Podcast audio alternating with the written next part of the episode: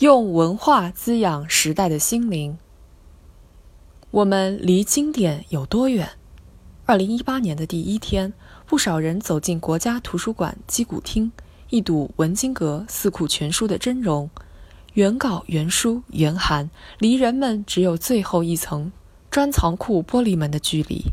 参观之余，领一页字帖，坐在展厅里一笔一画地抄写书中内容。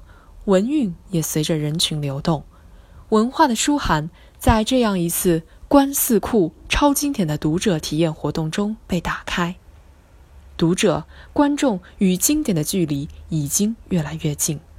故宫打开《千里江山图》卷轴，中国美术馆展示徐悲鸿的奔马与战马，国家典籍博物馆将鲁迅生前收藏的大量中外美术类书刊整理陈列。在不同场地以适宜的方式择精品而展，成了打开文化的一种共同选择。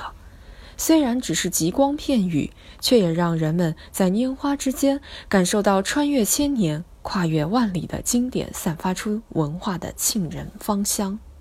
藏是为了存，也是为了传。这个传不仅是传诸后世，也是传诸众人。一位学者在美国考察时。弗利尔美术馆馆长允许他在库房里对感兴趣的玉器进行测量现绘，并赠送了一些玉璧的原版彩色照片。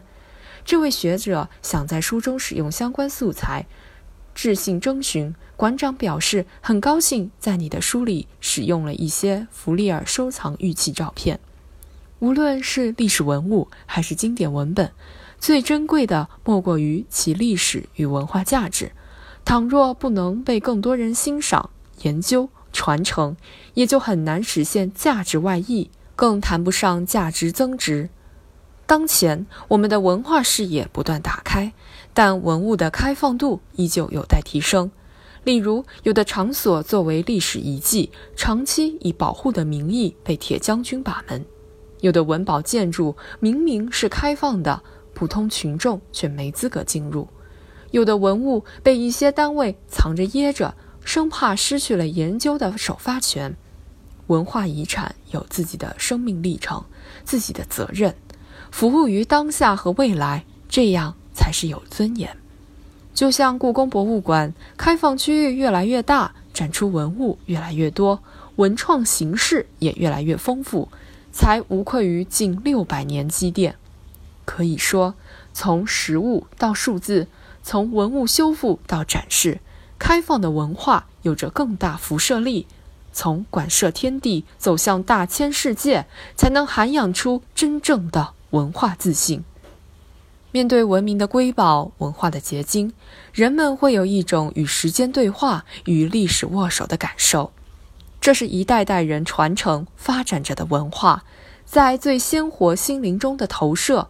促人思考从哪里来到哪里去的根本性问题，这样的震撼，很多人感受得到，却表达不好。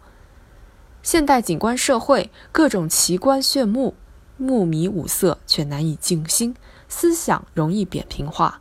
这个时候，让现代人有更多机会近距离接触、感受这些文明的宝藏，有利于形成自己的文化观念、审美趣味。让心灵和生活都更加丰盈，更有利于涵养时代的文化水位，让时代和社会都更加丰厚。这又何尝不是美好生活全面发展所需？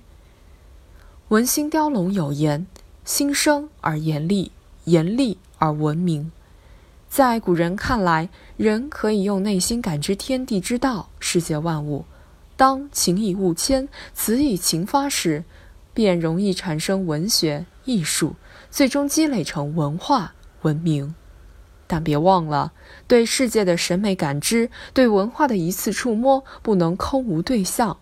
只有真正推开文化的大门，打开经典的书函，让更多的人走进去，才能在新时代实现美美与共。